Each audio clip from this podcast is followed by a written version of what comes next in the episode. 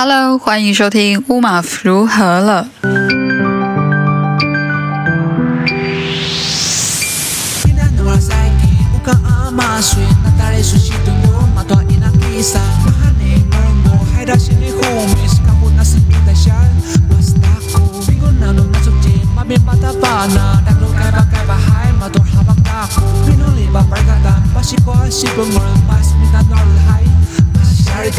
开头这边想先跟大家再次的感谢，呃，因为你们的谢谢你们的收听或分享，还有追踪。前阵子 Apple Podcast 的后台数据有寄信给我说，乌马夫如何了，在台湾的表现很不错。呃，他所谓的这个表现很好，是说有进入到前一百五十名啊，排名是 一百四十名。其实我也不知道整个社会与文化这个项目分类。你目前有多少个节目？但是我想，既然他都寄信恭喜我了，我觉得还是有受到肯定。这样，那也谢谢，真的是谢谢大家，因为因为是你们能够愿意收听，才会有这个回响。呃，也真的是特别特别的，掉在这边呼吁，就是你们不管是你们私讯啊，或是留言，或是在那个 IG 线动转贴那种一两句话，对。Podcast 内容或者是贴文内容的回馈啊，我都会看到。然后，诶，毕竟我粉丝也不是 千百万，就是我很容易就看得到大家的讯息啦。但是，虽然是小小几句话，其实我都会被我会被鼓励到，说哦，知道真的有人跟我跟乌马福一起在关心这一些事情、这些议题。那我也在收到那个 Podcast 后台。那封信的时候的那一天，才想到说，哦，我其实可以开一下那个抖内的那个连接，就是赞助连接。所以你现在打开呃三奥的首，就是三奥的那个节目首页的时候，我的节目下面会有一个赞助连接，这样。那你你有余力的话，可以给五马福一点支持啊。当然，你也可以不用用这种方式啊，你就用继续用你平常那种，就是收听追踪，然后。呃，也转贴推荐给大家听听我的 podcast，这样的方式也一定都有支持到我，所以谢谢你们。呃，做这些事情当然有时候会需要花一些心思或是一些酝酿，有时候可能说的方式啊，或是表达方式不是那么的，不是最周全、最完善，但是也还是很欢迎大家私讯给我，私讯到 IG 或者是脸书粉砖，或是留言跟我回馈讨论。其实你会知道，我一直还是很努力的，想要用可以沟通的方式来跟不同想法的人对话。当然，我我也不是说我铁石心肠，我有时候也还是会有一些情绪被呃一些波动。不过，我会很努力的。但我身边有很多很棒的好朋友，他们会也会给我给我安慰，或是聆听我的一些叫负能量的部分啊。这些负能量部分应该改天也整理起来分享给大家。总之，就是再次谢谢你们啊！这社会与文化的分类项目内，在台湾有进入到一百四十名，乌马夫觉得很感激，也谢谢大家愿意这样子跟我互动，然后一起交流分享。乌里南，感谢。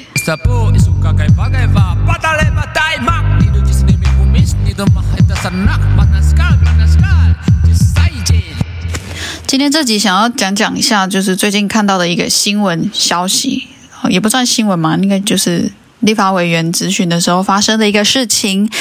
呃，立委陈柏维他用台语咨询国防部长邱国正，那就是关于那个。立委跟国防部长他们原本要对话那个内容主题，我没有要讨论，我只是针对说邱伯伟他使用台语咨询这件事情，有有一些网友就也有也有问我对这件事情的看法，然后还有个网友很可爱，他就他就有直接在某一篇贴文的讨论下面直接 take 我的粉砖，然后揭露我说过的话，说呃就是已经好好的。已经很贴心了，什么时候才要真正尊重我们？就是关于使用母语这一件事情，所以我们先把我接下来讲的这个讨论重点先缩紧、缩紧、缩紧在这一件事情，就是不管这个陈陈柏维立委哈，他的他的政治倾向，或是他现在也处在一些状态当中。不过我们要讨论他个人，我是要针对。他选择在这个公众议题的讨论中使用台语这件事情，我想我我是有一些感想可以回应吧。那大家可以自己去搜寻一下相关的新闻啦，还有很多侧录或者是咨询当下的影片。简简单讲就是说，因为陈柏伟他用台语咨询，那他咨询当下就会就是需要有人帮他做翻译。那邱国正部长呢，他就是还是用国语去回应。那在新闻采访他的时候，他就是回回答说：“我干嘛用台语啊？这个交通工具大家各有各熟识的工具。”那也有人会质疑陈柏伟说，就是在这个咨询的场合，你有必要突然就是转用台语吗？为什么不用大家好像大部分的人都比较熟熟悉使用的这个国语啊、华语、中文、普通话这东西到底要怎么 Mandarin 到底怎么说？然后，但是陈柏伟的态度就是，因为如果大家知道这个陈柏伟立委的一贯以来他的一些。原则的话，就知道他是还蛮坚持推广母语啊，推广台语的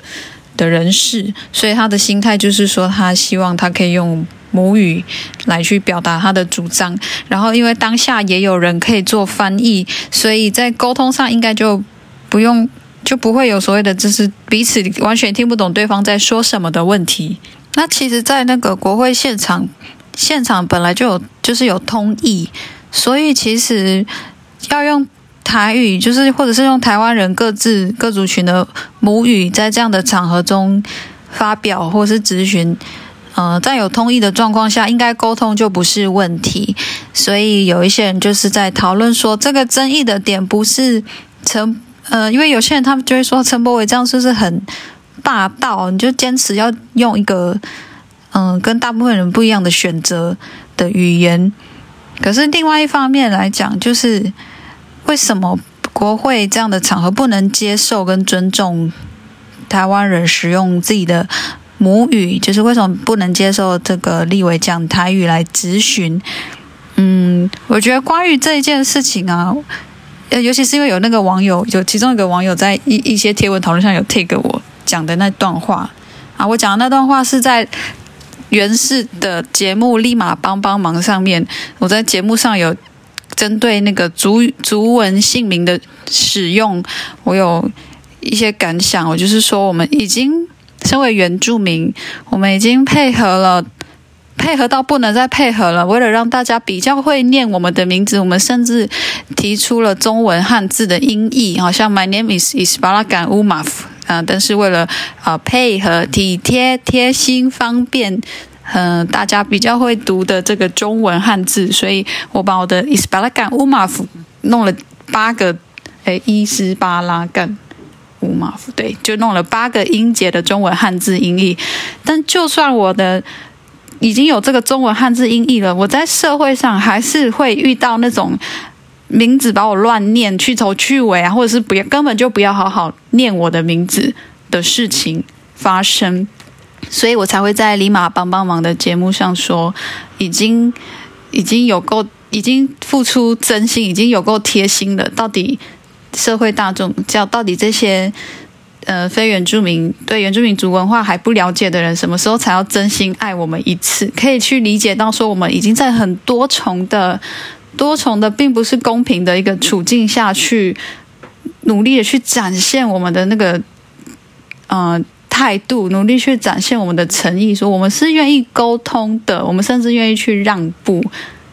但结果我们还是常常得到这样子不被尊重的处境，就就是就像是有立委想要用他的母语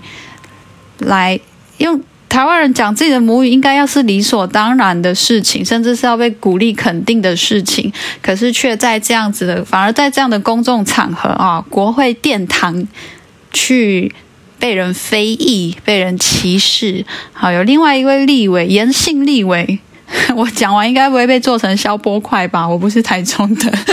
就是另外一位立委，呃，袁宽恒，他就是在他的贴文上说，呃，母语是妈妈的语言，而不是用来，不是拿来炫耀和压迫别人的工具。然后他的意思是在质疑说，他觉得严博伟呃不那个陈博伟是用推广母语来在国会作秀，然后就是质疑他监督不力等等。嗯，我觉得他这句话也是有一点。他前面那两句话是没错啦，母语就是不是拿来炫耀和压迫别人的工具。可是就陈柏伟讲台语这个例子来看，在所谓的这个国会殿堂中讲台语，难道是在压迫别人吗？那讲国语就不是在呃，我说的国语就是你知道中文，讲中文就不是在压迫别人吗？在台湾，中文。跟台语或是各族群母语的那个权力关系，我想大家应该一目了然吧？怎么看都还是这个中文华语相对是超级无敌的强势吧？所以怎么会是觉得是那个这样一个相对比较弱势的语言是在压迫中文使用者呢？所以这这样的批判，我觉得是蛮诡异的啦。那么，关于要不要选择使用一个相对少数的语言，要不要使用母语在这样的公众议题的场合中发言，我想，我想这样的动作其实就是一个政治表态啊。就像那个像陈柏伟，他的他用这个语言的同时，他也是在做一个政治角力的表态，是说他希望这个语言可以在这个权力的场域中。得到一个伸张，得到一个曝光。当然，我要讲的这个事情跟这个委员还有那个国防部长他们之间本来要讨论的事情，或是这个委员他自己本身的其他方面的政治倾向，还有他的政绩，这个我们要讨论这件事情，因为我跟他真的也不熟，我就是单纯要从语言这件事情，在一个权力场域中展现来。来讨论，这是今天 podcast 的主题。所以，其他朋友们，如果你要要你是对委员本身，或是国防部长本身，或是他们要这一届咨询的内容本身有什么意见的话，这不在这不在这个 podcast 的主题的讨论范围内。但是你有兴趣，你也还是可以呃跟我留言回应，说你有什么其他的看法。那我们先回到语言的使用这边来看。这个新闻会让我想到二零一九年我们台南市的平地原住民议员尹爱达利的事情。嗯，就是二零一九年的时候，我们就是台南市的平地原住民议员尹爱达利，他宣誓就职的时候，他是用呃，因为他没有在议会中提供的中文誓词上签名，所以他就被认定说没有完成那个宣誓。然后这个事情就是有上新闻，后来议会就有提供中文跟阿美族母语的拼音的双语誓词，然后这个尹爱达利议员他就二度二度来宣誓，就是以阿美族语宣誓而顺利就职。那这个这样的事情就是有有有上新闻，然后也让大家看到说，哦，是有一个原住民，这是阿美族的这个原住民的。议员他选择用坚持使用自己的母语来完成这个对这份责任的宣誓，然后他的名字尹爱达利，这个这本身也是他们阿美族的母语的姓名。那这个事件呢，就是也是让台南市议会当时也是史上第一次去提供了。族语、原住民族语跟中文两个版本的誓词，这是台湾的自自自治史上的一个创举。嗯，地方法院也要愿意认证说原住民以族语宣誓。那其实我们台湾现在我们的国家语言发展法已经在立院，就是嗯，二零一九年就在立院三读通过了，然后现在。现在我们也知道台台湾的国家语言不只是中文啊，台语还有各族原住民族语等等，也是台湾的国家语言。所以要去尊重这些不同语言的呈现，应该是整个社会大众嗯，还有政府政策的一个共识。在此，我们应该是可以相信跟确认说，你要在任何的场域中使用自己的族群母语，它。不应该是一个会被打压或歧视的事情。那当然，如果要达到双方能够沟通，我们势必会需要工具。那我们需要翻译，我们需要口口译，或是各样的，让彼此可以了解自己呃了解彼此意识的方法。如果有这样子的设备，有这样的资源的话，我想就没有什么理由去阻止他人使用他的族群母语。我是讲的太客气，我要讲的是说，假如在一个比较公平的一个语言环境之下，我们各自的可以使用自在使用自己的族群母语来阐述自己的想法，很棒，很好，我一定支持。你知道，我一定支持的。但是在一些特定的一些情况下，如果有一些工具可以帮助我们先达到一个沟通的目的，好，特别是那种需要开会的场合，需要一个强烈。有共识达成的一个一个状况下，好，我想这并不是并不是一个没有弹性的空间，所以我想有一些事情我们要每一次每一次要回到当下的那个那个床那个情况之下去讨论，好，大家应该懂我意思吧？但我要说的就是在台湾这个地方，我们已经太习惯说，就是好像理所当然，大家都会讲中文，使用就是你知道所谓那个国语哈，但这个国。到底是谁的国？这个语到底是谁的语？我想这是一个很很离奇的一个事情。那我们会知道，这是长期以来的这个中文强势主导的这个政府还有政策造成的问题啊。现况就是很多原住民族人啊，像我一样的青年，我们努力的继续要去传承我们自己的族群母语，所以要面对一个相对强势语言的环境。呃，努力在传承跟推广族语的人们，我想我们势必是要有意识的去展现和有意识的去使用我们的母语，因为很多时候可以让母语被听见、被使用，它已经不是一个那么理所当然的事情。那如果是一个来自相对少数群体在使用的语言，你要说这个语言去压榨、压迫。一个更大群体，这真的是说，这真的说不过去了，很奇怪。而且，而且又是现场，其实是有翻译的一个状况之下。我最后想跟大家分享一个故事，我不知道是不是大家都都知道。曾经台湾的原住民族群，我们长期的去遭受到这个主流教育里面的歧视，以如果。早老一辈的人，他们的国语课本里面可能会有这个关于无缝传说，就是说有个汉人的英雄舍身取义，教化了野蛮的原住民族这样的一个殖民的神话。那呃，经过很多很多年，然后很多各方人权人士的努力。在一九八八年十二月三十一日，有一群人，他们去嘉义火车站面前面，把无缝铜像这个殖民者塑造的这个无缝铜像给拉倒了，也象征着要去拉倒这个社会上对原住民族群的歧视，还有殖民的压迫。这个无缝。铜像被拉倒这个事件发生在一九八八年十二月三十一日，它也是台湾的原住民族运动史上一个很具指标性的事件。那在这个拉倒无缝铜像的这一群呃原运抗争人士里面呢，有包括一群来自台湾基督长老教会的牧师跟神学生。那当时还是神学生的一位。现在已经是牧师了，他当时还是神学生，然后有参与在这个抗争拉倒铜像活动里的的布农族的一个嗯男士，他叫做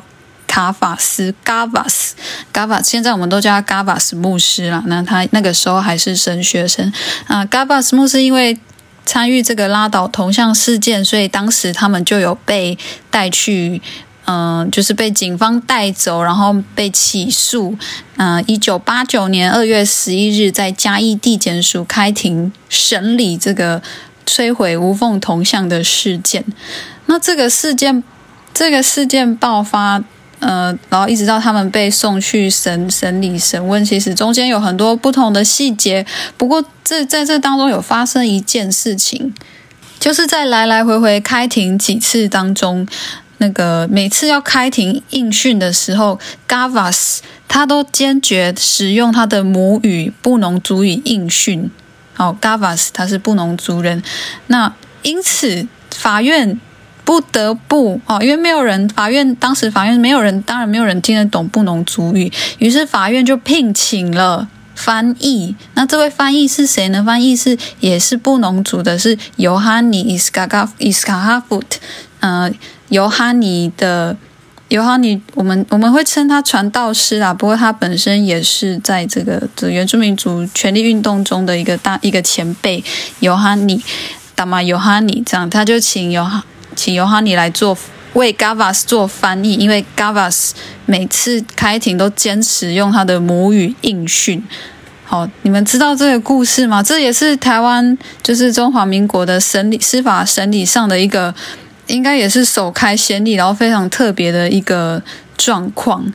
所以，如果我们想想看，为什么 Gavas 坚持要用母语应训，在他亲自参与了这个拉倒殖民神话，呃，拉倒对原住民族歧视压迫的这个铜像，这样子具有一个很有象征意义的抗争行动之后，他面对中华民国司法的审理。他选择用自己的母语来回应这一切，我想这是一个非常有意义、也相当勇敢，而且呃表态非常鲜明的一个行动。所以今天我们选择使用什么样的语言，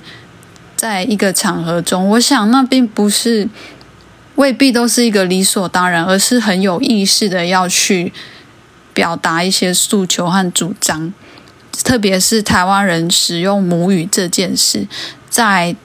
台湾历史中确实的发生和经过了长期的这个单一语言政策，就是所谓的国语政策。呃，曾经各族群方言、各族群母语是真实的被打压和禁止使用、禁止流传。所以，我想对现在已经进入民主自由时代的台湾人而言，我们要更有意识的去思考使用母语这件事情。哦，它他如果能够，如果我们使用母语可以强大到可以去压迫到中文中文的群体，那那真的是也是也是蛮厉害的。不过现况是好像不太可能，因为我们还是我们还在努力的过程中，在在传承跟复振各族群母语的过程中，所以嗯，听完今天的分享，就是跟大家共勉之啦。我想一个。一个语言的展现，它真的，它其实是一个很背后是很有意一个意识跟主张的行动。也谢谢那些有私讯问我对这些事情看法的网友，呃，朋友们。我想我们应该都有一些共识，不然你们他们也不会来追踪我的那个主。不能族语的粉砖，我们我想我们推广或是热爱自己族群母语的那个心，我们的本意都不是说我们要反过来变成新的压迫者或殖民者，而是我们只是在找回我们原本应该拥有的权利哈，可以自在的、顺畅的说着母亲的话语的权利啊。阿萨嘎达杜马拉斯伊南杜啊马拉斯布努阿啊马拉斯伊南杜。大马基纳杜哈林啊，我们是应该要一起来说我们父亲和母亲的语言，但是我们可能还在努力当中，像我自己还在学习当中。呃，对于台湾的任何族、任何一个台湾的族群的母语的使用者，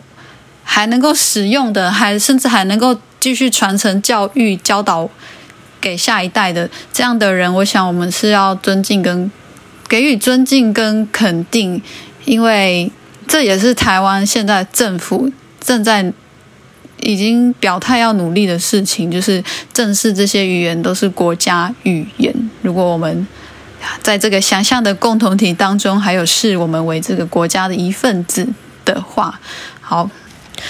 最后分享那个。东方主义的作者 Edward 萨义德萨义德，他有一段话这样说：凡是政治认同受到威胁的地方，文化都是一种抵抗灭绝和抹逝的方法。文化是记忆抵抗遗忘的一种方式。嘎都是不我伊那喊林啊！嘎都是不我伊南都哈林啊！不要忘记我们的语言。嗯，版主上次有去录那个立马帮帮忙这个节目，我不是故意要 promote 他们，只是因为我我就有去上。但是如果你们有看的话，呃，有一集我们讨论了关于母语能不能在家学的一些问题，我也很期待那一集的播出。那如果你们自己看到新闻那个电视的播出，或是我的分享，嗯，有什么想法要跟我讨论，或是回馈给我，也欢迎你私讯到 Bunun Everyday 的 Instagram 或者是。脸书粉砖每天来点不浓语啊的那个私讯栏，我有时间的话都会尽量回应大家。然后如果来不及回复的话，就是再等我一下，或许我会用别的方式来回应跟分享。谢谢你们的收听，乌尼娜米和米萨，我们怀素巴赖，拜拜。